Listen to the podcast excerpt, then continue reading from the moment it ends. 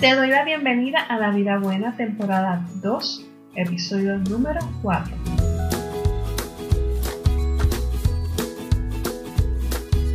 Mi nombre es Patricia Acevedo, psicóloga licenciada, y estaré dos veces al mes conversando sobre temas dirigidos a la salud mental, física, emocional y espiritual para que puedas llevar una vida plena.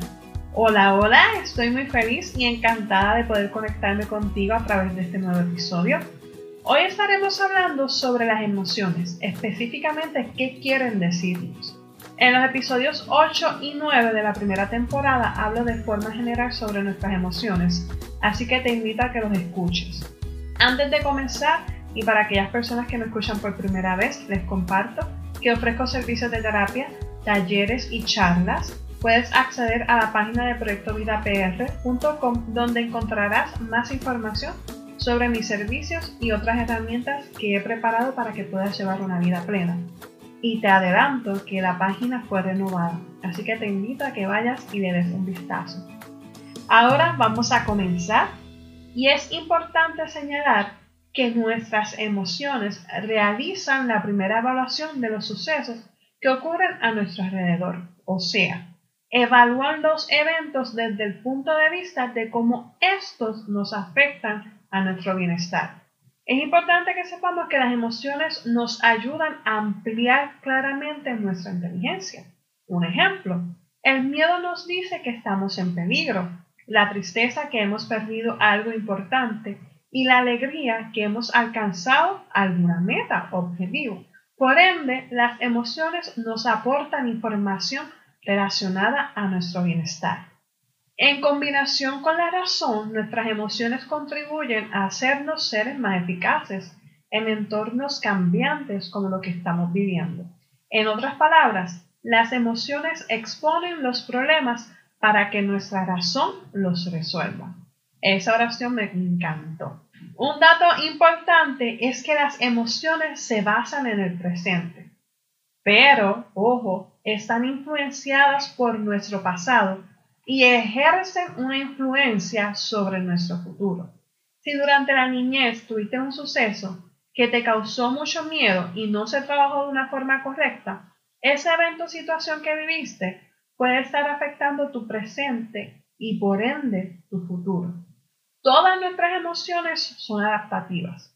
Sin embargo, cuando hemos vivido sucesos fuertes y que han marcado nuestra vida, pueden tornarse desagradables. Y cuando hablo de adaptativas, es que podemos gestionarlas y manejarlas de una forma eh, correcta.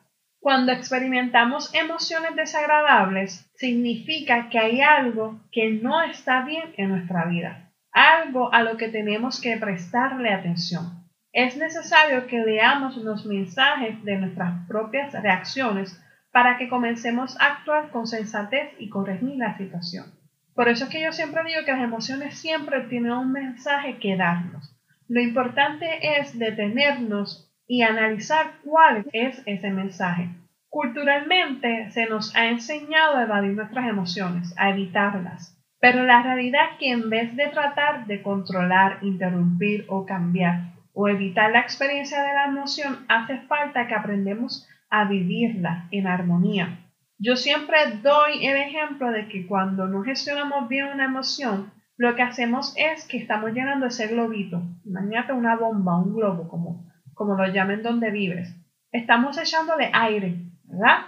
A ese globo. Y eventualmente, si no gestionamos bien lo que nos está ocurriendo, ese globo nos va a explotar en la cara. Un ejemplo, si estamos evadiendo la emoción de la tristeza, la emoción del coraje, pues estamos llenando ese globito de mucho coraje y en algún momento ese globo nos va a explotar. Y cuando nos explote, en muchas ocasiones no vamos a tener esas herramientas para gestionar lo que vaya a ocurrir después de que explotemos, de que esa emoción la dejemos salir de una forma que no sea correcta. Importante, yo no, yo no digo que vamos a gestionar las emociones siempre al 100%, no. Yo en terapia trabajo de un 80-20. Un 80% de las veces sí podemos gestionar lo que nos ocurre eh, a través de herramientas técnicas, a través del proceso de terapia, para que nos brinden eh, distintas técnicas de gestión emocional. Y ese otro 20% lo vamos a dejar a las cosas que ocurran en nuestro entorno.